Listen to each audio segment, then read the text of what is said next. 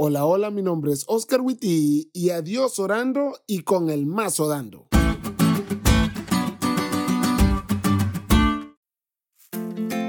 Las mamás. Estos seres santos que están allí para guiarnos y para despertarnos a las 6 de la mañana diciendo que faltan 10 para las 8. Nota, no permitas que tu esposa se convierta en esa mamá. Sálvala. Ellas no solo tienen esa habilidad, sino que junto con la de llamarle Nintendo a todas las consolas de videojuegos tienen un amplio repertorio de frases. Y sí, cuando digo amplio, no estoy exagerando. Pero para efectos de este podcast solo nos vamos a centrar en un tipo de frases muy especial. ¿Alguna vez has escuchado la frase adiós orando y con el más orando? Esta frase es una de las tantas frases que las mamás dicen que vienen en la Biblia como Dios aprieta pero no ahorca, Dios trabaja de formas misteriosas y una de las más populares, la famosa ayúdate que yo te ayudaré. Perdón que sea yo y sea de esta manera que te des cuenta, pero ninguna de estas frases viene en la Biblia. Lo sé, lo sé, es duro, pero es cierto. Pero volvamos a la frase inicial a Dios orando y con el mazo dando. Puede que no esté en la Biblia, pero eso no hace que no sea especial.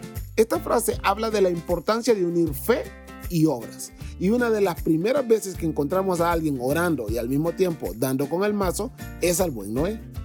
Cuando el diluvio terminó y pasaron los meses, Noé, a pesar de que Dios no le había dicho nada, tal como dice la lección, tomó la iniciativa y envió un cuervo y luego una paloma para tantear la situación. Y cuando la paloma no regresó, Noé dijo, familia, ya casi nos vamos. La lección dice que el comportamiento de Noé es rico en lecciones prácticas.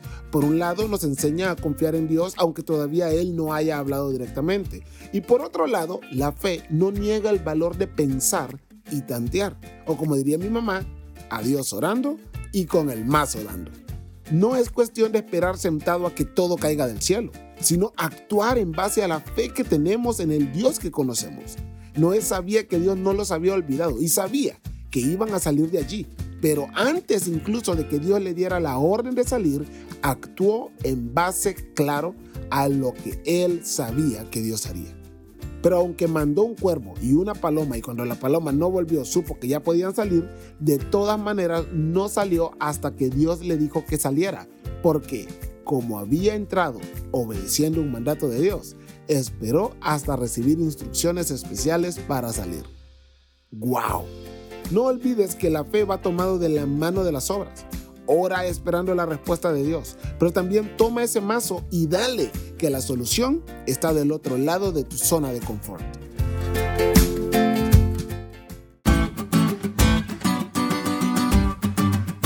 ¿Te diste cuenta lo cool que estuvo la lección? No te olvides de estudiarla y compartir este podcast con todos tus amigos. Es todo por hoy, pero mañana tendremos otra oportunidad de estudiar juntos.